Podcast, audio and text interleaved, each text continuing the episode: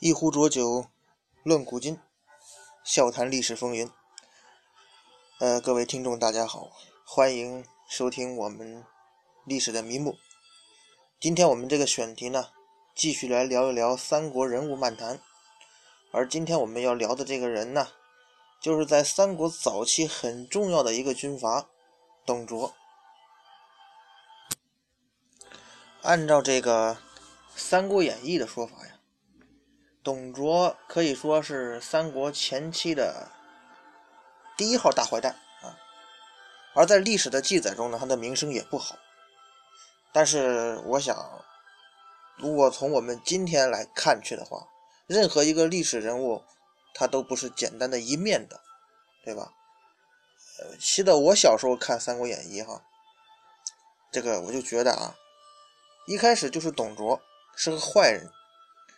可是这个坏人死了呢，又来了一批坏人。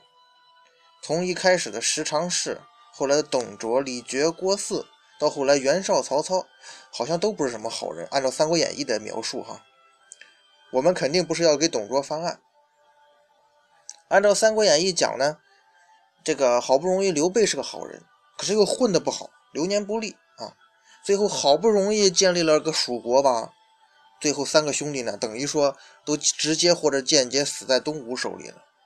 最后呢，又是一个阴谋家司马懿得势了，把那个我们小时候觉得那个好人诸葛亮给活活熬死了啊。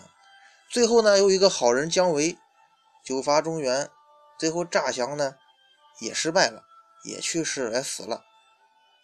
最后是呃司马昭司马家得了天下。这个要这么一说，这《三国演义》那就是一悲剧啊！啊，可是小孩看小说呢，就得这样看。你要有好人有坏人，那样才有角色的代入感。但是如果我们成人也这样看历史呢，就略显得有点幼稚了。我们看历史呢，一定要用一个历史的眼光去看，因为历史呢，毕竟是曾经发生过的事就跟我们现在的生活是一样的。所有的历史都是当代史嘛。就像就好像我问大家一个问题，呃，在我们的身边，谁是坏人呢？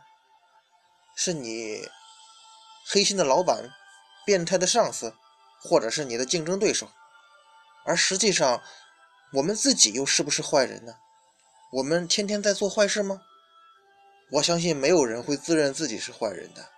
那么，坏人在哪儿呢？哈哈，我觉得啊。一个纯粹的坏人，那就是天天做坏事嘛，不停的伤害周围的人。可是这样的人，大家想一想，如果真的有这样的人的话，他不会融于社会的，甚至不可能存活在世上。有那种坏人，但是他也活不下去啊，他只能做那种穷凶极恶的事儿。尤其是那种特别极端的犯罪分子，他好像是坏事做绝，但最后的结局呢，也是必然是灭亡的。我们如果说到一个政治人物的话，如果一个政治人物是一个纯粹的坏人，什么坏事都干，就是不干好事儿，那他肯根本就不可能获得支持嘛，更不用说呼风唤雨了。那这样的一个政治人物，他怎么可能在政坛立足呢？所以说啊，我们历史书上也好，小说里也好，所谓的那些坏人，只是说他对立的那个利益集团对他的称呼罢了。就好像现在的官员，他们在台上的时候呢，个个都是英明神武，但是出了事儿下了台，马上又变成了人渣败类了。那他既然是人渣和败类，为什么又那么长时间身居高位呢？所以，我们看问题啊，还真不能这么简单的去看。咱们说回董卓，董卓这个人，不管是在《三国演义》里，还是在历史书上《三国志》里面，他的描述呢？都说他是一个标准的坏人啊，但是我们回回过头去看看董卓干过的事儿啊，其实呢，他干的那些所谓的坏事儿，曹操干过，刘备也干过，甚至很多三国后汉三国时期的诸侯啊都干过。那么为什么董卓就混了个最坏的名声呢？哼，那只是因为啊，他的敌人最后成功了，而他身后的西凉军阀集团灰飞烟灭。没有人为他说话了呗。就连那个蔡文姬的父亲蔡邕想祭拜一下董卓，最后呢都被杀掉了。所以董卓先生永远只能以一个坏人和邪恶的形象留在历史记载。那么，真正的董卓是个什么样的人呢？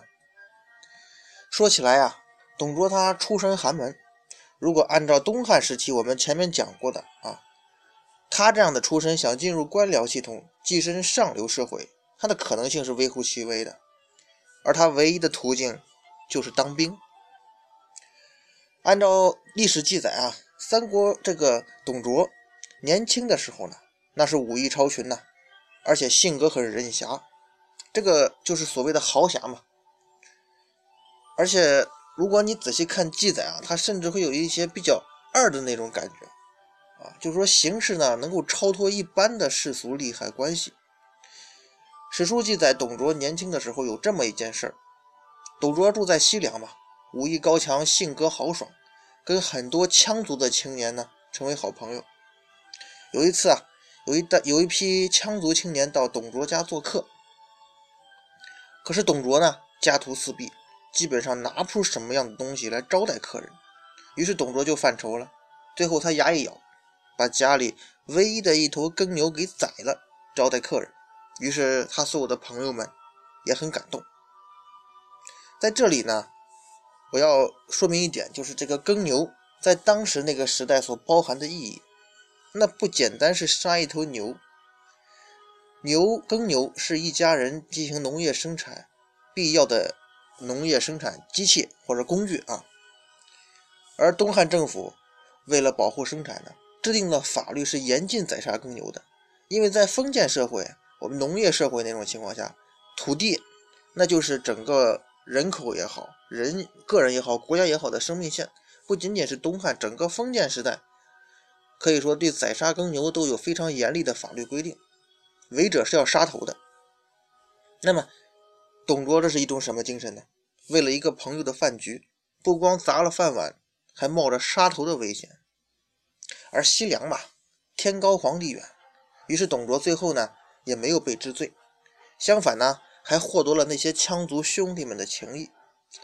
过了几天呢，这些羌族青年居然赶着上百头牛羊来到董卓家里，报答他的深厚情谊。于是呢，董卓也因为这个原因在当地名声大振，毕竟是山高皇帝远。而我觉我倒是觉得，是不是董卓他知道他们羌族这些游牧民族有牛羊，所以故意做个姿态？当然，这是我个人自己 一点小人之心呢啊。那么董卓呢，实际上他也算成功了，在那个年代，而他的成功呢，也绝对不是偶然的。我们从这件事情上可以看出来。董卓这个人，他是不谈小利的，还是有一定的长远眼光的。而且他这个人英勇善战，又比较算比较会算计。多年的西凉叛乱啊，西凉是那个等于说是东汉帝国的边境地区嘛，所以呢战偏叛乱频发，比较不安定。于是这样的环境给董卓这样的人就提供了广阔的发展空间。最后呢，他果然是脱颖而出，成为西凉一带的军事强人。关于董卓的生平事迹啊，我我们就不细说了。反正嘛，我们来分析一下他这个人。首先，在历史上，董卓的形象那肯定是负面的，基本上属于三国中头号坏蛋那种感觉哈。但是，董卓为什么会成为一个彻底的坏人呢？董卓到底做过了什么坏事，会留下这样的名声呢？董卓的，如果说到董卓他的罪状啊，说的最多的一条呢？就是篡夺汉室。呃，忠诚呢，无疑是人最重要的优秀品质之一，古今中外都这么认为。我们在评价一个历史人物的时候呢，即使他的小节有问题，但是大节如果不亏，那这个人的历史评价往往就是正面的。这里的大节呢，一般都指的是忠诚。呃，百度啊，度娘对这个忠诚的是这么解释的。这个忠诚代表着诚信、守信和服从。广义上讲呢，是指对所发誓效忠的对象，包括国家呀、人民呐、事业、上级、朋友啊、盟友、情人、爱人或者亲人、亲戚，真心诚意、尽心尽力，没有二心。啊，呃，毫无疑问呢，忠诚啊是人类之间互相信任的基石，所以呢，它被认为是一种美德。当一个人得到其他人或者团体的恩惠和帮助的时候，就应该尽力的去回报。呃，对这个人、组织或者事业呢，不存二心。而忠诚无疑是人们协作合同合作的协同合作的基石，成为人类一种优秀品德的代表。受人滴水之恩，当涌泉相报。人类最高级的需求啊，无疑是自我实现。什么是自我实现呢？自我实现呢，就是要得到社会的认可、集体的认可。个人能力再强，没有一个好的平台，你也是难以发挥的。于是，当个人发展得到比你社会地位高的人的组织，人或者组织呢，在物质上、精神上和平台上的支持，那个人呢，也应当努力去回报这个集体或者个人。这大概就是最基本的忠诚了吧。于是呢，在中国古代的专制社会呢。这个忠诚的概念实际上是被异化了，基本上呢就是对那个专制的统治者无条件服从，在统治者的高压和灌输下呢，忠诚成了专制社会中最高的美德。如果呢所有的国民都把这个美德当做最高美德的话，那改朝换代的事就不会发生了嘛。于是这种忠诚呢，也就陷入了一种悖论那你究竟是应该效忠？还是应该那个，呃，比方说吧，伯夷与叔齐啊，伯夷叔齐呢，他是符合忠诚标准的，他们忠于商纣王嘛，不食周粟，最终饿死。但是他们的他们反他们效忠的是一个昏庸的商纣王，反对的是正义的周武王啊。那么他们的行为是该歌颂还是该唾弃呢？那要是歌颂，不就承认自己是不忠的？但内心呢？又希望大周的臣子呢，能像伯夷叔齐一样对自己忠心耿耿。周武王肯定是这样想的，所以最后最后呢，对伯夷叔齐这种行为，那肯定还是要正面赞扬的。我们再说回董卓这个人啊，我们说他篡夺汉室，那所谓的皇帝，所谓的帝国，其实并没有那么神圣而伟大，而国家版图之类的。概念呢，更是现代才产生的。呃，一九三三年，纳粹在德国上台的时候，当时在美国的爱因斯坦发表了不回德国的声明。他说，他只想生活在实行公民自由、宽容以及法律面前公民一律平等的国家。他说，国家是为人而建立，而人不是为国家而生存。二零零五年，德国政府将这个叛国者爱因斯坦的信条。这个所谓叛国者啊，加引号的，刻在德国政府大楼上，作为爱因斯坦逝世五十周年的纪念。包括咱们国家火烧圆明园的时候，老百姓跟着英法联军趁乱抢圆明园的东西，我们会想老百姓太麻木不仁、见利忘义，不去抵抗侵略者，倒在这里抢自己人东西。但是你站在老百姓的角度来讲，这没什么不妥。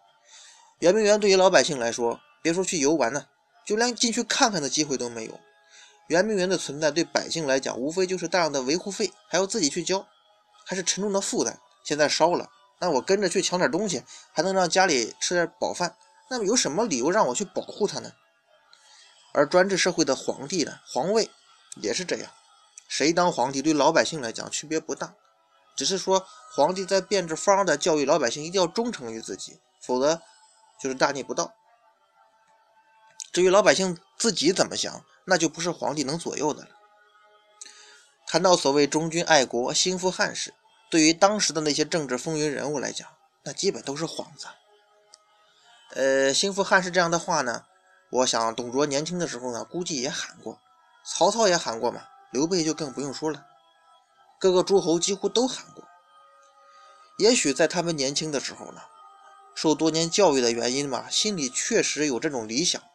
但是，当他们成长、经历了许多事情，处于一定政治地位的时候，他们呢，该专权的专专权，该称帝的称帝。董卓专权的时候呢，王允和曹操都在骂他。但是等到他们有机会上台的时候，他们一样把皇帝当做傀儡，一样把持朝政，玩弄皇帝于股掌之间。所以我们也不难想象，假设刘备或者孙权统一天下，他们真的会把手中的权力还给汉献帝吗？所以说，董卓篡汉嘛，他主要还是因为篡权失败了，所以后世只能被人所唾骂了。所以，所谓的忠诚与不忠诚，更多的是由当时所处的境遇来决定的。董卓年轻的时候，甚至是在洛阳来洛阳之前，我想。董卓他很难有篡夺汉室的念头，他的出身、他的经历，基本就没有出现这种机会的可能，所以他也产生不了这样的思想。但是，我们可以想象，当董卓进京，经历了一些事情，看到那个所谓神圣不可侵犯的皇帝汉少帝，在他的马前瑟瑟发抖、语无伦次的时候，那一刻，如果你是董卓，你会怎么想？他应该感觉到。他的机会来了，他的舞台搭起来了。在专制社会，一个大臣僭越皇位，那是绝对大逆不道的。而且一旦东窗事发，夺位失败，那就是最高级别的惩罚，基本上人要凌迟，家要九诛九族吧。所以呢，皇位这东西，很多人都想夺，但是敢于走出这一步的人却并不多。最后成功的人，那就是凤毛麟角了。你要想成功，就必须借助大事，而在条件不允许的情况下，一般人都会选择做忠臣的。比方说，我们说的忠臣典范诸葛亮、岳飞，他们表面上很强大啊，包括诸葛亮，呃，把持楚国军政大权，后来岳飞的岳家军有军事力量，他们但是都没有背叛皇权。自立门户的实力和条件。我们下一步以后说诸葛亮，我们谈一下岳飞哈。呃，岳飞这个岳飞的军事实力是很强的啊，但是岳家军呢有一个致命的弱点，那就是他没有独立的后勤权。所以呢，这支岳家军的部队听上去像是岳飞的私人武装，实际上呢，这支军队还是要依附于朝廷的。所以在这一点上，我们的岳大帅甚至都不如那些讨伐董卓的十八路诸侯。当然，岳飞本人的品德非常高，他是不会说有那种篡权的什么的想法，只是说他的那支部队甚至都他他的他不并不具备那种另立门户的实力和条件。于是，当宋高宗发金牌让岳飞退兵的时候。岳飞也应该能觉察到嘛，这一趟回去凶多吉少，但是他又能怎么样呢？当金牌一面一面接踵而至，光靠拖延是没有办法。摆在岳飞面前的选择其实并不多，要么回去面对打击，要么，哼，就只能造反。假设说造反，他没有根据地，只能像农民军那样靠抢劫来维持。而当时的南宋的皇权的统治还是比较稳固的。像这样造反的成功率很低，而且有一个关键是，假设说岳飞岳家军造反了，那必然会受到南宋和金国的联合绞杀，所以没有成功的可能。当时的岳飞也只能接受回去的这一条路而已。那么我们再说回董卓，摆在董卓面前的机会就不一样了。当董卓到洛阳的时候。东汉的皇权已经名存实亡了，而董卓有一支可以自己掌控后勤权力的强大军队。这支西凉军队虽然不叫董家军啊，但是他绝对听命于董卓。皇权的极大衰弱，给了董卓不忠的可能。而董卓经过利益的权衡之后，他还是走上了这条具有极大的利益诱惑，但是也有极大风险的不归路。呃，我们这里要讨论一个问题，就是为什么西凉兵听命于董卓而不听命于朝廷？我们先首先要明白一点，权力从何而来呢？也就是说，你凭啥让一个人听你的？关于这个疑问嘛，在故事和小说里啊，通常就简单化，谁不听命令，把谁杀掉，这样大家就乖乖听话了。但是关键。那个替你去砍人、执行死刑的人，又为什么听你的呢？武侠小说里的答案比较直接啊，一般是处在帮主或教主之位的那个人是武功最高的，啊，包括皇帝太监这样的啊，也有武林高手，谁不敢谁敢不听话呢？直接出手将他消灭。呃，包括金庸小说里的什么三尸脑神丹啊、生死符这些药呢，也可以控制人。定期发作得不到解药呢，就会死得很难看。而这种解药只有教主啊、帮主啊这些人才有，这大家就乖乖听话，不敢有异心，就神龙教那个那帮那个模式嘛。但是现实生活中哪有这些药呢？而权力却是真真正正存在的。没有神药能够让所有的人马首是瞻，那权力来自哪儿呢？我觉得权力来自于利益的选择。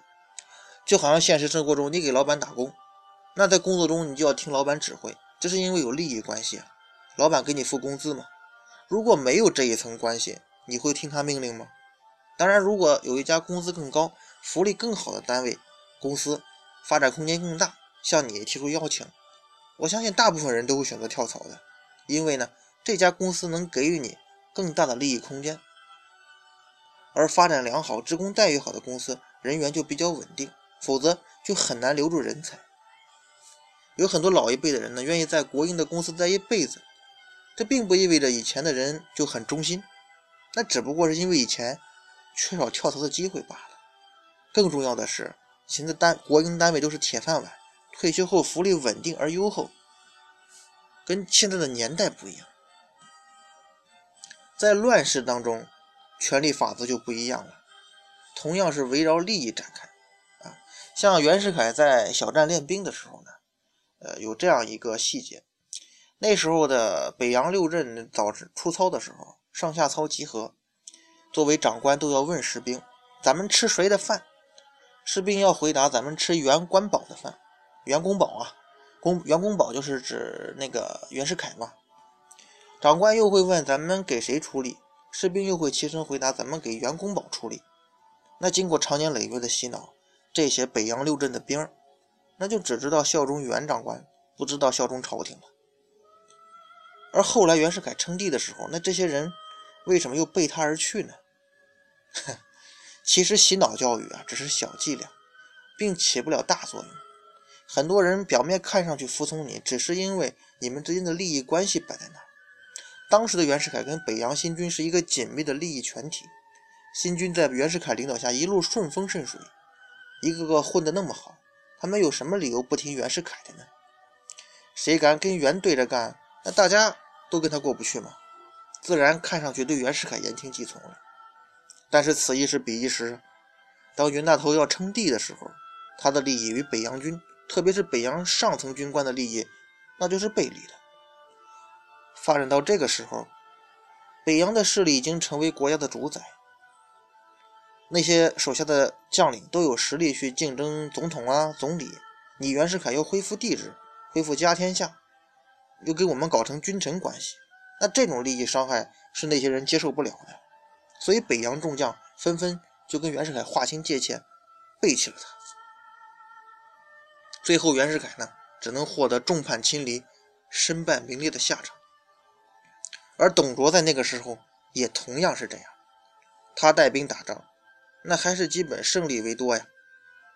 当他呃打败他军队全军覆没的时候，他还能带领军队全身而退，所以凉州军团在他带领下蒸蒸日上，成为整个东汉帝国最强的军事力量之一。而与此同时呢，皇权又在不断的削弱。当他们进了洛阳，当董卓掌握了这一切，那西凉军肯定是听命于董卓了。董卓是为什么进京的呢？汉灵帝英年早逝之后，历史呢总是惊人的相似啊。皇帝年纪小，太后听政，于是新一代的外戚又上台了。这次的主角是那个屠夫何进啊。这个何进呢，并不是说他说他屠夫，并不是说他嗜杀啊，因为何进人家本来的职业就是一个杀猪的啊，是个是个屠户。但是呢，他后来的表现来讲，嗨，他倒不是个杀猪，他真是个，他真的就是一个杀猪的水平了，镇关西的水平。后来呢，一不小心挂了，还招来了灾星董卓，所以后人呢就认为他是个蠢蠢货，但是实际上，这个何进呢，他还是有一点脑子的。当初黄巾将黄巾军的首领张角的部下马元义密谋在洛阳起兵，何进将其破获，因此功而被晋封为慎侯。虽然说何进是靠裙带关系当的官儿，但是他是带过兵、平过乱的，在当时的历史状况来讲，他做的也不算差。